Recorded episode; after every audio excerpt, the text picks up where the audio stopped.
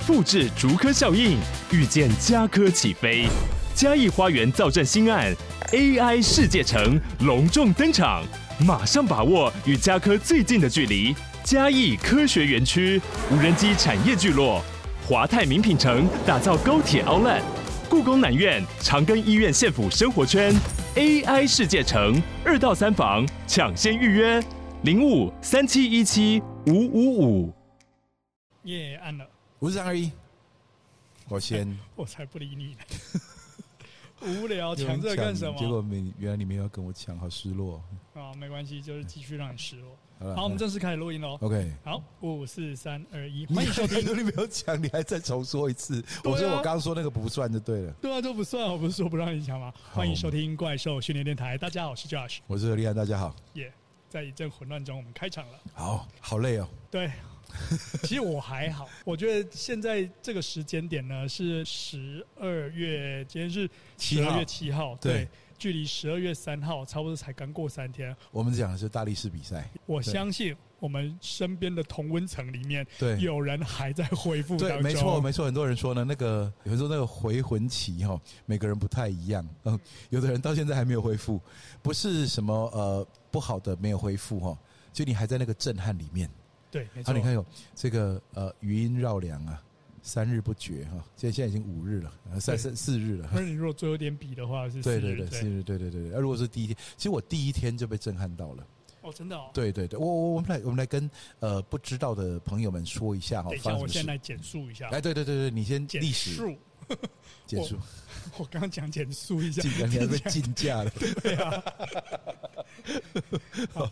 是减速，不是减速。好，OK，就是在十二月一号到三号的时候，我相信有很多朋友知道，就是台湾举办了第一届的台湾大力士比赛。那其实说它是第一届呢。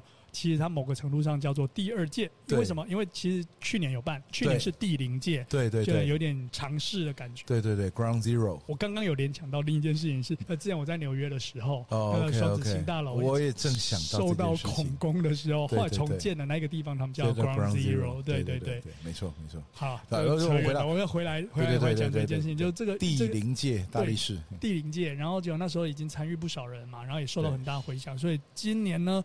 我们那个很厉害、很棒的合作伙伴，台湾 SBD 的邱哥，对。毅然决然烧了更多钱，对对对，然后把投入这次比赛。去年据说啦，后面是已经金额高达，他一开始在会场上讲说，他办一个比赛花了三四百万，对对对，后来远远超过这个价值啊，对对对。然后结果今年呢，一开始更多，对。我一开始我们在讨论的时候，他说，哦，我们这一次要升级啊，从台大体育馆的那个一楼变三楼，一楼变三楼，然后要找到更多硬体设备，对，然后更多的朋友来参加，其实参加人也变多了，所以整个流程变更精致，然后钱也花了更多了。其实今年如果用去年的那个比赛场的话，今年会那个人会爬到墙上去。哦，对，真的绝对绝对塞不下的。对，没错。那今年是因为有看台，所以大家可以坐得舒舒服服的。没错，没错。那其实呢，我说了，坦白说，他之前去年那个哈，他说第零届哈，主要是因为呢，呃，某种程度上来说，那是一个初探哈，摸着石头过河，那是一个尝试性的。可是那一次办的其实就已经非常的，他那个水准远高于。一般正式比赛了，对对对对，如果用下面讲法的话，他根本已经吊打很多的不同的那个。因为我从小到大参加过很多比赛哈，很多时候那个全国性的大比赛哈，然后可能在什么在那个国小的体育馆哈，那拉一块红布上面写全国什么什么赛哈，这样子。啊，然后呢什么什么什么联赛，什么总统杯、中正杯什么的这样子，然后呢接着呢就器材，好像我以前打自由搏击哈，那个器材是各道馆支援哈。然后呢，那个就是你，你感觉到说，对那个比赛啊，实质上是办起来了。可是呢，那个呃条件都很基础。但是从第零届的时候呢，那其实规格就非常非常高，我们就是演唱会等级的转播嘛。那今年呢，就是更高了。我就说续集很难拍，结果他居然有办法。哎，对我正想要讲这一件事情，就是何博士，你在这整个过程中上去了演讲了三次。对对对，我上去讲第一次就提到这件事情。对，然后第一次我觉得。你开始讲这件事情的时候，我觉得现场所有人完全就是被你的说法 深深的信服着。你可不可以再重复一次给大家？我忘了我说什么，没有没有没有。好，我说呢，这个笔记拿出来。这个续集最难拍哦，因为呢，你被第一集啊，第一集叫好又叫座才会有续集嘛，所以你已经被第一集震撼过，所以第二集呢，所有的人、所有的观众都已经是胃口被养大的。那所以呢，续集最难拍就在这里。所以我们看好莱坞电影有很多，当然我当那时候没有扯这么多了。我我现在演绎一下，好莱坞电影有很多续集灾难。我们第一集拍的好之后呢，大家整个就别新新的东家就跑来说：“哎，我希望能延续这个东西，我再投资一下，然后再拍一集，然后就烂掉了这样子。”对。那有的还是有拍了第三集去救那个第二集的。其实对，没错，其实有一些也很多的很多的那个经典系列都是第二集出问题啊。但是呢，也有那种第一集厉害，第二集更厉害，第三集还更厉害，第四集更厉害。然后呢，到后面第五集可能稍微呃这个不符合主流口味的，第六集又翻回来。我讲的就是 Rocky。OK，对，那所以呢，丘格尔这次拍呢，就是直接的直球对决续集的那个压力，那所以其实是非常非常不容易的。没错，没错。其实呃，也有很多状况是这样。刚刚提到拍续集这一件事情，嗯，有的人可能想说啊，就是因为第一集捞宝，第一集捞宝了，所以第二集好像就随便拍一个。其实不是，有很多续集是第一集做的不错，然后第二集是加码再加码，然后想办法那个整个效果在那个群众的期待里面。已经把它上升到另一个规格的时候，所以其实你今天即便投入了两倍的心力、两倍的心血，不一定可以得到两倍的回报。对，因为这很像说哈，你在不管你在下棋啦哈，你在打打巴西柔术啦，你在打网球，然后你一个招式能够成功很好，可是它不一定能够成功第二次，因为呢别人会设防，所以呢你第一次用什么方法去震撼大家，那你第二次呢你必须要用比它规格再更高。才行，所以我就说这其实非常非常困难哦。那那你说他有做，他真的是做到了。这次我就整个看来真的是做到了。为什么呢？不管是那个场面呐，哈，然后那个节奏啊，然后包含他的那个呃，像来宾啊，来来了一个 Big Z 哈，有点恐怖哈。然后呢，再来就是那个比赛的那个难度。哦，那其实呢，都让这个这个比赛呢，就是完全不会有续集灾难。哦，他他完全每一个环节都顶住了大众的期待。没错，所以说这真的是非常非常不简单哦。我说虽然在这个比赛哈，我算是这次我算是工作人员。对，其实我去年就应该要是工作人员了。但去年刚好 有事情，对不对？不是有事是 是确诊。哦呀呀呀呀！去年我我刚好他在他们紧锣密鼓筹备时期哦，我应该要去参与的那个阶段，我全家确诊。然后呢，从第一个人确诊到最后解封哈，其实我们家几乎被封了一个月。OK，所以我几乎完全错过他那，所以他到时候怕我搞不清状况，那所以呢就跟我说，还是请我当观众就好这样子。嗯、那所以去年那个谁，那个洛伯啊，洛伯了不起，一个人从头顶到尾，对对对对，很恐怖，佩服洛伯。今年他还是一个人顶了一大半，对对对，对。今年虽然有四个裁判长，我是其中之一哈，是，那很荣幸，这这几这四个哈，就是我都觉得他们。来头超大的哈，就陈伟霆，对，然后呢小祖哥，对，然后骆伯，然后呢就我一个，我非常怕我是最搞不清楚状况的一个，那不过呢还好呢，那个他没有交给我太难的他他全部都跟我套好说，他几乎没有讲出来说这个白痴也会好的，没有 没有，他只会讲说，他说没关系没关系，你担心的东西我全部都会 cue 你，你怕忘记东西我全部都会 cue 你，让我非常非常安心上去当裁判长，而且我在那边吹哨子而已，基本上我就像计时员、吹哨员的感觉这样子。那不过我说，整个这个呃节目呢，它符合了，就讲重点了。我们讲了这么久才重点哈，它整个这个过程符合了，我认为哈，这虽然说我我我觉得这有可能是我一个人哈，很喜欢喜欢倡议这些事情哦，但是呢，说它符合了我常常讲了，运动它是一个文化，所以运动比赛啊，它不是在办比赛，它在办文化，而文化。就要有文化底蕴，而他这个文化底蕴交代的非常非常清楚，就是呢，透过身体的挣扎，体验人性的强大。没错，人生就像比赛，结果不可预测，你唯一的选择是奋战到底。他的比赛的节奏、规则，好，以及他他轻重两个选项，这种都让你没有理由，你一定要想个办法，对，一定要奋战到底。对，你没有办法在场上两手一摊。然后就不干，好，那你也没有办法说，呃，我这个东西就是难到你这个无所适从，也不会说简单到你根本就不需要努力。的确，因为办这个比赛之前，那个球哥他已经透过数场的试重，对，找了一些那个相关人员来把那个重量测试到一个真的让你会有挑战，你不会是出现一个说，哦，你为什么这样完全没办法？我沙包不会让你单手就可以拎起来。对对对对对，我觉得太简单或者是太难都会。对对对，他就是把你调，因为因为说真的哈，你说啊，很很多很多这个观众会讲说啊，大力士就是难呐，好，这不不中我们的大力士啊，其实不是的。我说呢，比赛哈，比赛的规则设计永远不是在测试谁最强。对，比赛的规则是在制造结果的不可预测性。嗯，这个是竞技运动里面非常非常重要一个环节。要不然，如果是在比谁的身体最好的话，现在科学仪器这么多，我常常讲了，就比赛不用比啦，对不对？科学家进来，嗯、我我我，扫呃，我这边测心肺功能，那边测肌肉生检啊，这边再来一个这个全全身 X 光扫描，然后呢，最后呢再做几个这个神经系统啊，然后呢代谢系统的测试。我完全可以从数据上得知谁最强壮，谁最厉害，然后最后取得基因，然后繁衍下一代，然后复制一百个这样子，太可怕了。不，但是为什么还要让他上场比？为什么要分组比赛？为什么要有这个 A 组、B 组、C 组这样子？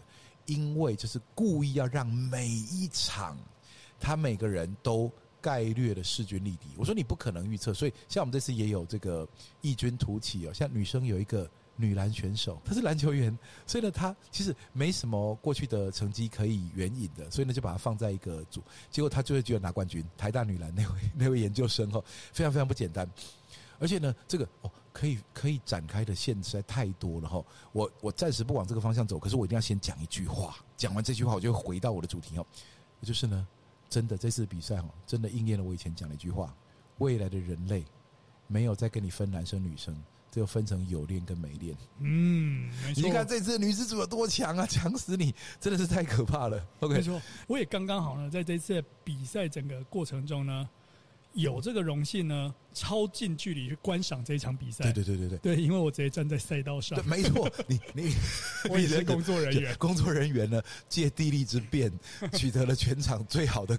观众位置，没错。然后 我有一场比赛是那个女子六十三公斤量级的，嗯，我如果要参加男子组的话，七十公斤啊，所以其实那个的量级跟我是非常接近的，因为我现在体重差不多六十六公斤左右而已。对对对，对，我也参加其他比赛，anyway，但是我在现场看到那一个重量跟那个速度跟六十三公斤女子组参赛所使用的那一些设备，我觉得哦，那个真的，如果今天是我今天是没有练的状况的话，嗯，对。我大概不好意思站在那一个位置。如果是没练的男生，今天以同量级的身份跟那些女生一起参赛的话，我不要，马上会会被玩假的，真的。你是有练，所以说你上场了，觉得男生有练还是会略胜女生一些哦。但是如果说是一般人，就像普罗大众，他们那种以啦，嗯，没有生病就是最健康哈，这种态度在过日子的人，以后呢，这个界限就不画在男生跟女生。不要以为男生体力一定比较强，没错，女生会把你垫假的，因为这次的女生有几个实在是太厉害，像那个呃丸子跟朱小妹。哦，他们两位真的是超夸张的，我看的都觉得，比方说什么，我你说我以我的体重，以我的肌力啊。我当然不会觉得说那个比赛呃，我会我会我会是那对我来说有什么困难？这样，可是你说叫我上场去陪着他们把他们做过的事情全部做过一遍，那也是一个超累的事情。那个是说比完可不可以吃牛排吃蛋黄酥啊？如果没有的话，我不要。就是你会知道说那些女生已经把这个肌力拉高到一个多么的惊人的地步。或像像丸子，她是警察，警察对。对那我相信呢，她如果哈，希望不要，但她如果说必须跟这个男性歹徒面对面的机会的话，你没练的人对他一个女生你是没什么胜算的。对，以她那个肌力来说，你会被她被她抡假的哈。不不过我们刚刚怎么扯到这里？我们说到这个比赛啊本身一定要具有某种意涵。那我说这个意涵呢，就是挣扎，或是 struggle，struggle 就是我们要呈现的一件事情。是，而这个比赛呢，非常非常精准的呈现这件。我说，其实呢，所有的比赛都在呈现某种意涵。很多人不明白这件事情。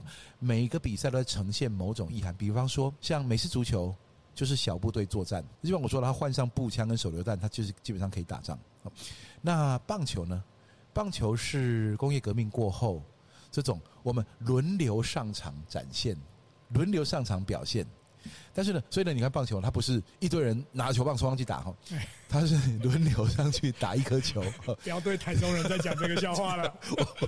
我们都是台中人，所以我们可以讲。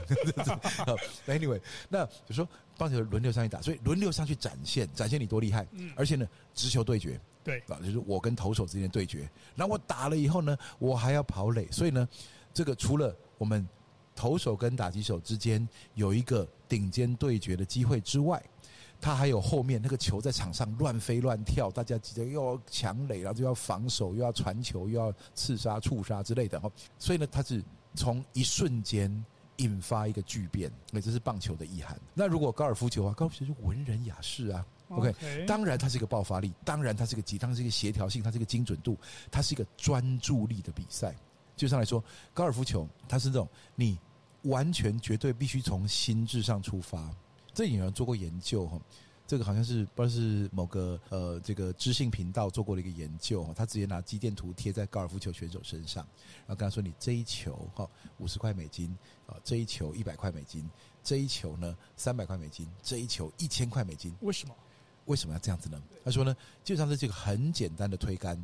以这个选手来说，他绝对游刃有余。但是呢，我们发现呢，随着奖金在升高，那钱数我记不得了哈。随着奖金在升高，他的那个挥杆动作啊，越来越出状况。虽然他没有到他打不出打不出一个球的程度，但是呢，我们发现说呢，原来呢，随着那一球的价值变高，从肌电图就直接看到那个肌肉收缩的形态开始被影响。也就是说呢，对，it's a mental game, it's a inner game，它是一个内心的比赛。那一个你本来已经千锤百炼的东西，在不同的压力情境之下，它是会改变。以前有位 UFC 选手哈，他这个我在我在呃国外看节目的时候看到他呃在对他在带年轻选手，然后他还讲说呢，他说呢，其实比赛像什么呢？他说呢，你们每天都在打，我们每天都在练拳。但是呢，接下来呢，我们要在 UFC 的殿堂上面打，有几万观众同时看，还有全球自己这个付费转播。他说呢，你做的事情跟你平常做的事情完全一样，但是你的感觉不一样。这好像什么呢？这好像是我现在放一一个放一条木板，木板窄窄的哈，可能只有什么十公分宽，就把它放在地上。然后呢，这一个长木条啊，请你像走独木桥一样走过去，而你离地呢，就是一块木头的厚度而已。所以如果你踩不准，就是踩一下地板而已。然后呢，你很顺利走过去，所有的人很顺利走过去，没有人需要踩地板。好好，我现在把同一个木条架高到六公尺高，然后呢，你现在走完全一样的动作走过去，然后你告诉我你的感觉是一样的，当然不一样。所以呢，其实呢，这是 inner game，就是我我做完全一样事情，但现在呢，因为那个情境它挑战变得完全不一样，所以高尔夫球凸显这件事情。那我们回到大力士，大力士想凸显什么事情呢？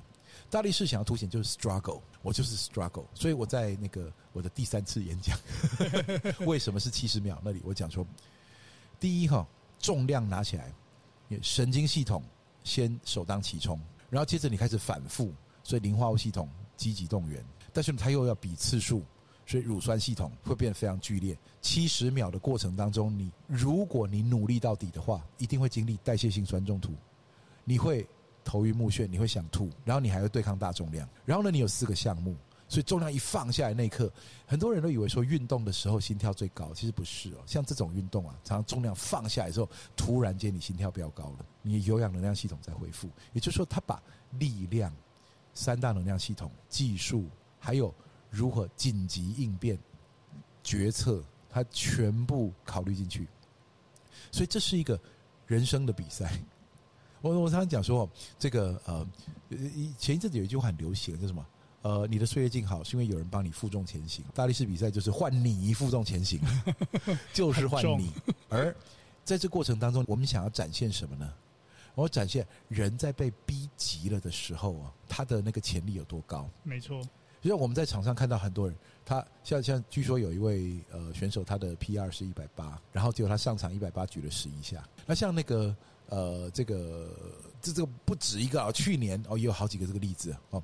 那像这个今年哈，那个呃，我不晓得讲这样会不会需要剪掉哈？我事后再问他一下，准不准我播出？OK。巫医师他也是在场上举出了他的破纪录，OK。他本来的重量举不了几下，他他举了很多很多下。我的赛道上也有一个选手是这样，对。后后后来就是他下场的时候，听到他跟他教练讨论过程。嗯他当天只是想上来，就是可以完赛。那个重量，他可能就是他的 ERM 而已。对，他对，没错，做到六下。很多的选手在赛前都跟我讲说，他呃，因为这次比赛很很多项目是一轻一重嘛，他说那个重的就刚好是他的 PR，他去只能拉一下，所以他呢要抢攻那个轻的，多做几下去抢分。结果上了场之后呢，那个 PR 突然间被他多做了好几下。也就是在这种呃疯狂的情境之下，你会发现说，原来原来呢，我的潜力不止于此。而且哦，可能没有参加比赛的人没有那么明确的感受，但是。我们在赛场上的时候会知道说，今天选手今天如果不是第一项比赛的话，他可能是第二项、第三项比赛，他的体能会被他前面比赛给大量的拖累。对，也就是说，像是硬举来说，哈，他已经是整个比赛里面第四项了，他的体能已经被前面三项搞得乱七八糟的时候，还不是他的最佳状态。对，他居然破 PR，而且破好几次。没错，所以这是很惊人的。那再来一个就是什么呢？其中啊，最这个比赛啊最滑溜的一个东西就是沙包。嗯，沙包我们以前教过了，它的特性就是重心不可掌握嘛。没错。那所以的话呢，它会它会这样滚啊，它会掉啊，它会丢过头啊。它你想把它扛在肩上，它会稳不住啊。我说沙包除了哈，大家会讲说啊，对，所以说要自己要握力啊，需要肌需要这个背肌力啊，需要腿力啊，需要什么东西啊，需要平衡感什么的，对，这都对。但我说呢，我们要讨论竞技运动背后所藏的意涵呢，就是呢，你呀、啊，千万不要怕失败，东西掉了。你唯一的选择就是捡起来。很多人啊，在人生当中呢，会对一些的挫败不管大小，会忧伤惆怅很久。可你看到在比赛场上，大家是怎么做的？那个掉了，有谁说啊？那我我算了哈。虽然呢、啊，真的有人。力竭于此哈，那但是呢，大部分的选手那掉了，马上疯狂的去抓、去抱啊、去怎样，或者是说呢，用力的喘几口气，看一看秒数，还可以喘十秒，赶快喘一喘之后，猛力的再把它抱起来。就基本上来说，你要么就是马上振作起来，要么就调整脚步，然后再振作起来。没错，你没有那个在那边懊悔、在那边放弃、在那边自怨自艾的时间。我就说了，竞赛就是人生的缩影，他把它压缩在一个极短的时间，跟你看到全部。所以呢，我说其实这个可以讲非常非常多哈。这个如果说了，台湾更多的观众会看比赛，会看这个比赛背后的意涵的话，哦，会去诠释，而且呢，更重要，诠释不是就就就就讲一讲，然后就把它把它粉饰一下，然后给他一些了不起的意涵，叫心灵鸡汤啊，或者是这个毒鸡汤，随便，不是只有这样子而已，而是呢，你你看诠释了这个意涵之后呢，你突然发现，哎，他对你的人生是有帮助的，他对你人生是有影响的。你你可以借此去看到很多你平常因为专注于面对日常生活的各种大小压力琐事哈烂事哦，导致心力交瘁，你可能不会看到这一些，但比赛场上看到这些，发现了原来人生还有其他可能性。这是比赛最可贵的地方。没错，我觉得这也是体育教会我一件很重要的事情。我们之前学习的体育，可能啊，体育这件事情，未来我们可以再开一集来讲。我们可以开很多集来讲。啊，对对对对。但是体育就是我们之前可能没有学到很多，可是，在真实的这竞赛的过程中，我发现说，你看一个选手在备赛时间准备了那么久，然后就是为了这一刻，他不愿意放弃。他即便在过程中出现了什么样子的问题，沙包掉了，想办法换策略，把它举起来。即便他举不起来，他还是认真的在那边去处理这件事情。我们之前在公司工作的时候，嗯，maybe 可以遇到一些同事，或者是甚至是自己遇到很困难的事情，试一试不行啊，摆烂了。对，反正到时候谁谁是他的主要负责人，谁最痛，他就自己会想办法把它找出来。赛场上不是这样在跟你讲这件事情的。没错，其实我说大力士比赛嘛，就是它是一个不摆烂比赛。没错，就是你在那个时，你没有时间摆烂了。你没有时间摆烂，七十秒一直在过，你体力一直在流失，你不趁着还有力的时候赶快去完成它，就有人比你先完成。是的，而这比赛呢，就直接告诉你这件事情。我说，虽然呢，人生的面向非常非常多，不是只有竞争这件事情，但是呢，竞争是人生中很重要的一个问题。不管你想持什么态度去竞争，你总得面对某种形式的竞争。所以呢，趁早呢，借由人生的。竞赛教育，去取得一些你如何看待人世中的竞争的一些的观点，个人的人生观，增加一点元素，我想这对于整个社会都是有帮助的。没错，然后在节目的最后面呢，我还是想说要再特别感谢一下球哥。哎，对，哎，办了一个这么棒、这么丰盛的比赛，让我们有这么多的启发，然后也让这么多选手有舞台可以去发挥，的确是一个非常不容易的事情。他最后哭的时候，我都快哭了。没错，他最后哭的时候，我都回家带小孩。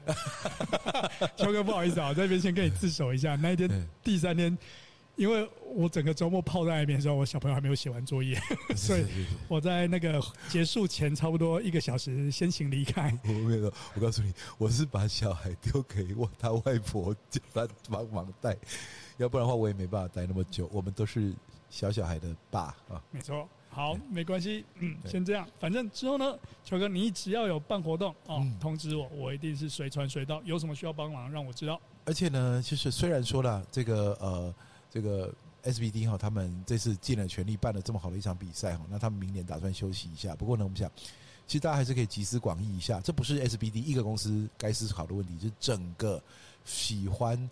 这个力量型运动的所有人都应该一起思考问题：我们如何让这个项目蓬勃发展，让它变成可以一个经费自足，然后可以呢规模更高，或者说它可以多点爆发哦，这种这个这个病毒式扩散啊，不管哪一种形式，大家可以想一想，我们如何让这个这么美妙、这么棒的运动可以持续下去？没错。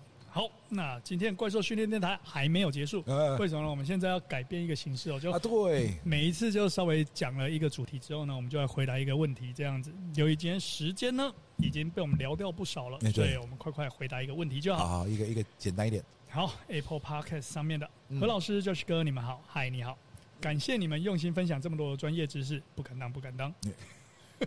你要练问题，好了，我加很多自己的话。问题来了，问题来了。想请问，在时间有限的状况下，快速完成三项动作的训练效果和在健身房待一个晚上的训练效果是否有差异？嗯，有没有建议的训练强度和训练时间？训练强度和训练时间是否有个甜蜜点？然后他后面的叙述嘛，由于他的状况呢，下班之后需要贡献给家庭。和小孩，嗯、我们也是，我们都是啊，所以我懂。对，那只能够趁着空档，一周两次到健身房，快快的锻炼一下。那训练的内容是建立三项，或者是其他替代动作加悬吊。那每个动作五组三下，做到 Easy Max，例如深蹲、硬举、卧推、杠单杠，或者例如什么握把蹲、早安、划船下啦。然后约半个小时把这几个动作做完后就回家。诶，半个小时做这些动作蛮有效率的哦。对对。请问一下何老师，半小时的训练时间算足够吗？Okay, 先先讲了，那个时间不是问题，重点是刺激强度。好，我们等一下继续那讲。嗯、身边有朋友在健身房练好几个小时，Easy Max 做一下之后休息很久再做一下，所以想请问一下老师解惑，Easy Max 也不是每天做的。好，没关系，我们请老师来帮我们回答一下。嗯、OK，好，这问题当然呃不容易回答。不过呢，我说假设你的，我们先把规则先设定好。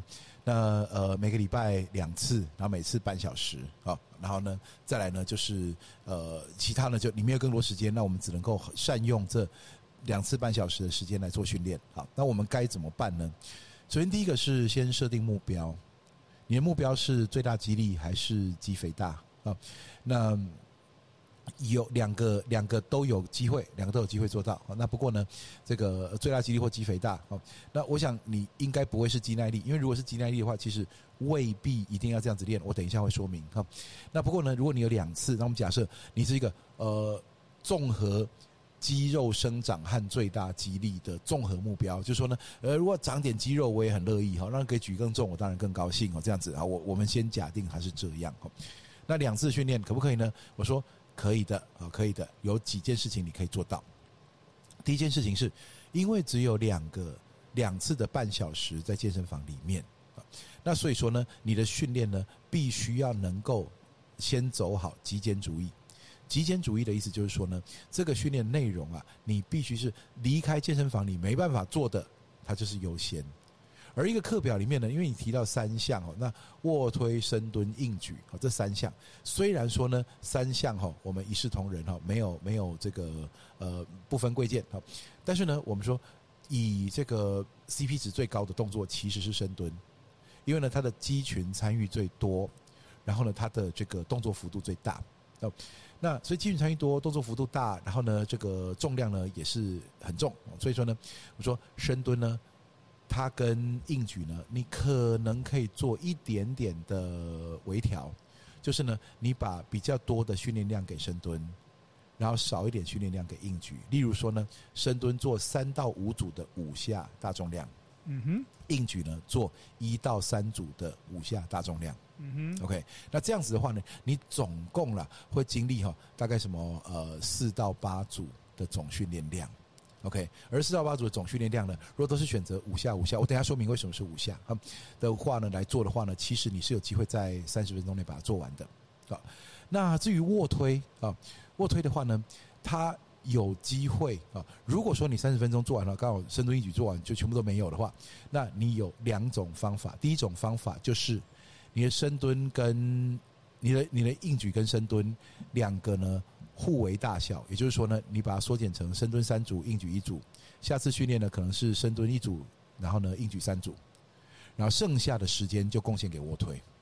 OK，好，那这三项呢都 OK 了以后啊，那那我说为什么是五下呢？因为五到三下哈是最大肌力和肌肥大啊，当然越偏三下是越最大肌力，越偏五下是越偏肌肥大。但是呢，它整体而言，只要你的强度够高，剩下就是等待那个那个训练量累积起来。那所以说呢，你用三到五下的大重量来做训练。三到五下的大重量来做训练，然后呢，把它这个做足了以后呢，其实呢，你应该会在这两天得到足够的训练刺激。事实上呢，在过去啊，我曾经有过一阵子，因为练很多别的东西，所以一个礼拜只有一天深蹲，那我直接把它做五组五下，然后就收了，就就没做别的事情。那其他东西呢，通通都是在非健身房的环境里面做。OK，所以说呢，如果说在这个主项目里面啊，深蹲、卧推、硬举这三项可以在这三十分钟内搞定的话，就搞定。另外一个做法就是配对组，配对组的意思是说，你的卧推可以穿插在深蹲和硬举的组间休息。这个配对组呢，就比如说我深蹲啊，我做三组五下，那我卧推呢也做三组五下，所以我深蹲一组就回去卧推一组，然后就过来深蹲一组，过去卧推一组。因为五下不至于造成太多的，不是完全没有，这也看个人，但是呢，不至于造成太多的肌肉疲劳。嗯，所以说呢，当你啊，对不起，能量系统疲劳。所以，当你呢做做完五下深蹲之后，去做五下卧推，肌群呢不太一样，肌群的着重点不太一样。但是呢，你的这个呃，如果说你这非常非常喘，让自己喘一下，然后再去做它。但如果说不是那么喘的话，或者说你喘也可以做的话，那就直接照做。所以你互为组间休息的时候呢，你时间等于多了一倍，因为本来做一个动作你就要休息两分钟，现在变成说休息了两分钟，你搞定了另外一个动作，那所以你等于是把动作的时间给减半了。这样子，好，那做了这些东西之后呢，那额外就是你其他的训练时间，因为呢，在健身房里面做的这两天呢，最重要一件事情就是你取得了你平日没有办法从其他地方取得的训练强度，而强度到了以后呢，又得到了足够的训练量，三组五下到五组五下，那所以这个健身房里面可以做的事情已经做完了。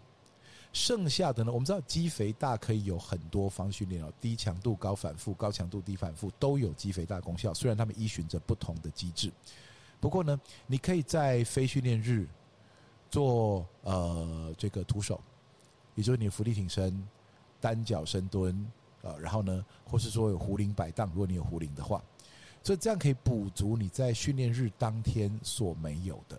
OK，好。那另外有人会说会说了，你这样的话动作好像说你下肢有蹲，下肢有硬举，然后上肢有推，那你的拉哪里去？你的引体向上或反式划船啊，你的引体向上或屈体划船哪里去了？好，如果你有单杠，那额外拉，你就去公园可以拉去学校，可以拉单杠，这当然另外去做训练是 OK 的。不过呢，就说你只有两天去这个健身房，那其他时间我估计你大概没有时间去附近的公园玩。好，那所以呢，呃，某种程度来说哈。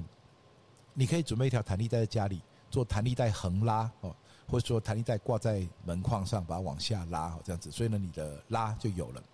但是假设说，假如你真的没办法拉，那怎么办呢？其实呢，不要忘记，硬举也是个拉，硬举的双手做静态的哦，等长收缩的拉。所以说呢，其实卧推、深蹲、硬举，它其实是推拉都有。硬举啊，你你你硬举练得好的人，其实阔背肌是很强的。没错，对，你为了要夹背哈，为了要巩固你的脊椎，其实你阔背肌是可要高度发展。甚至呢，这个我记得以前 Mark Rippetoe 有人有人写信问他说呢，呃，我的那个呃引体向上一直拉不上去哈，然后我要做怎么练引体向上？然后 Mark Rippetoe 就反问说，你硬举现在拉多少啊？你先把硬举拉到一百八，嗯，硬举拉一百八呢，以你的体重，他当然那个对方有说他体重了，我不晓得那时候他到底说多少。引体重的话，你引体向上一定拉得上去的。没错，的确我也有学生就光硬举进步，引体向上就进步。对，没错。其实你发现硬举进步的时候，你去拉引体向上，其实你会发现它变简单啊。嗯、那所以呢，用这个方法，你其实推拉是平衡的。好，这样子的话，其实就可以做到。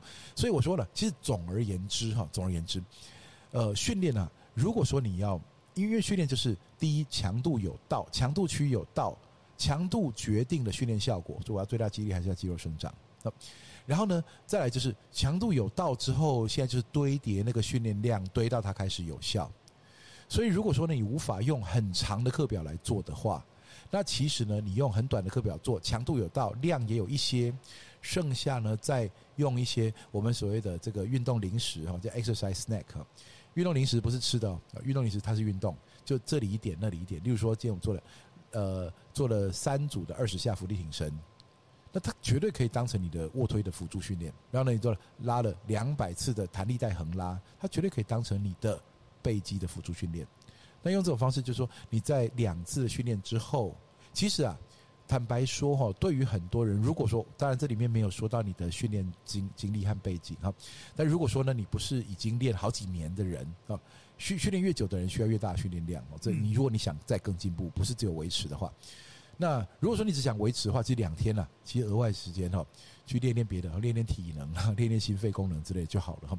那但是呢，在以肌力来说的话，这两天很够。那如果说你还想更进步的话，就两天做足了我刚刚想说的那些，我刚刚说的那些东西，然后再额外的用徒手或弹力绳这种简易器材，或家里可以放壶铃哑铃去做补强，这样就够了。